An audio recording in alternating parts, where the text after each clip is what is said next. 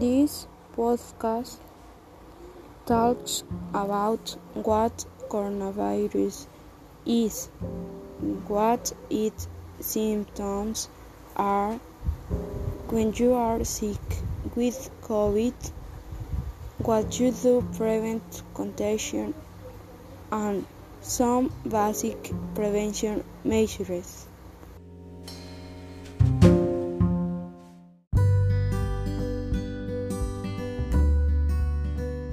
Hello, my name is Grisali Jadmin Aguilar Mesa, my group 402. The subject I, I am going to talk about is COVID 19 and basic care to prevent getting sick.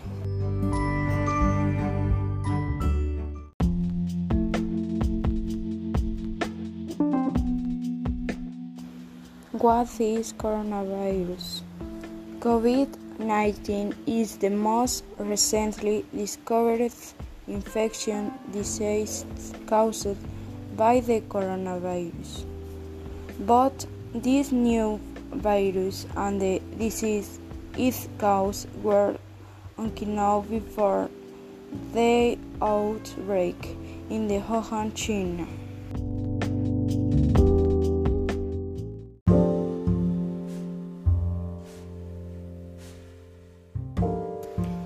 What are the main symptoms?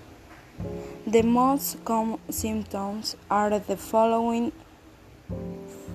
fever, dry cough, tiredness.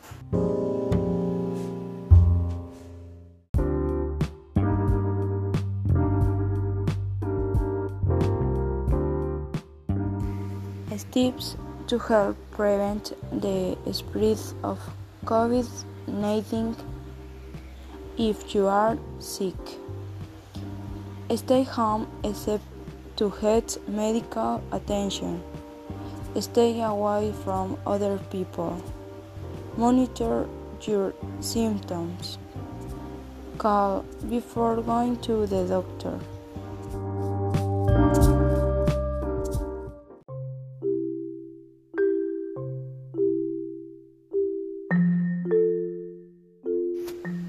Basic care to prevent COVID 19. Stay at home, wash your hands, and use antibacterial head. Keep your distance. Wear a mask. Avoid physical contact. Cough or sneeze into the crowd of your elbow and don't touch your face.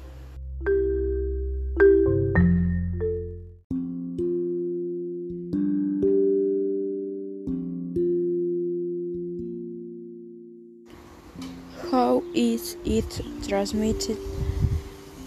Human coronavirus are transmitted from an infected person to others.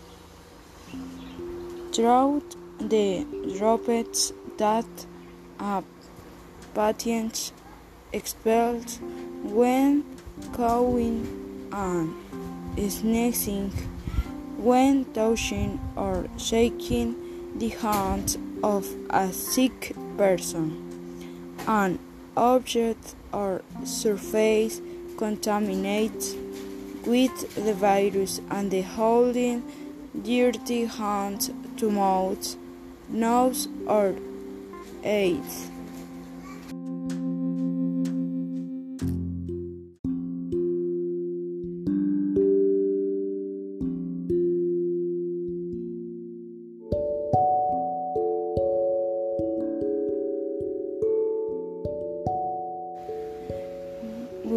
That will be all. Thank you very much.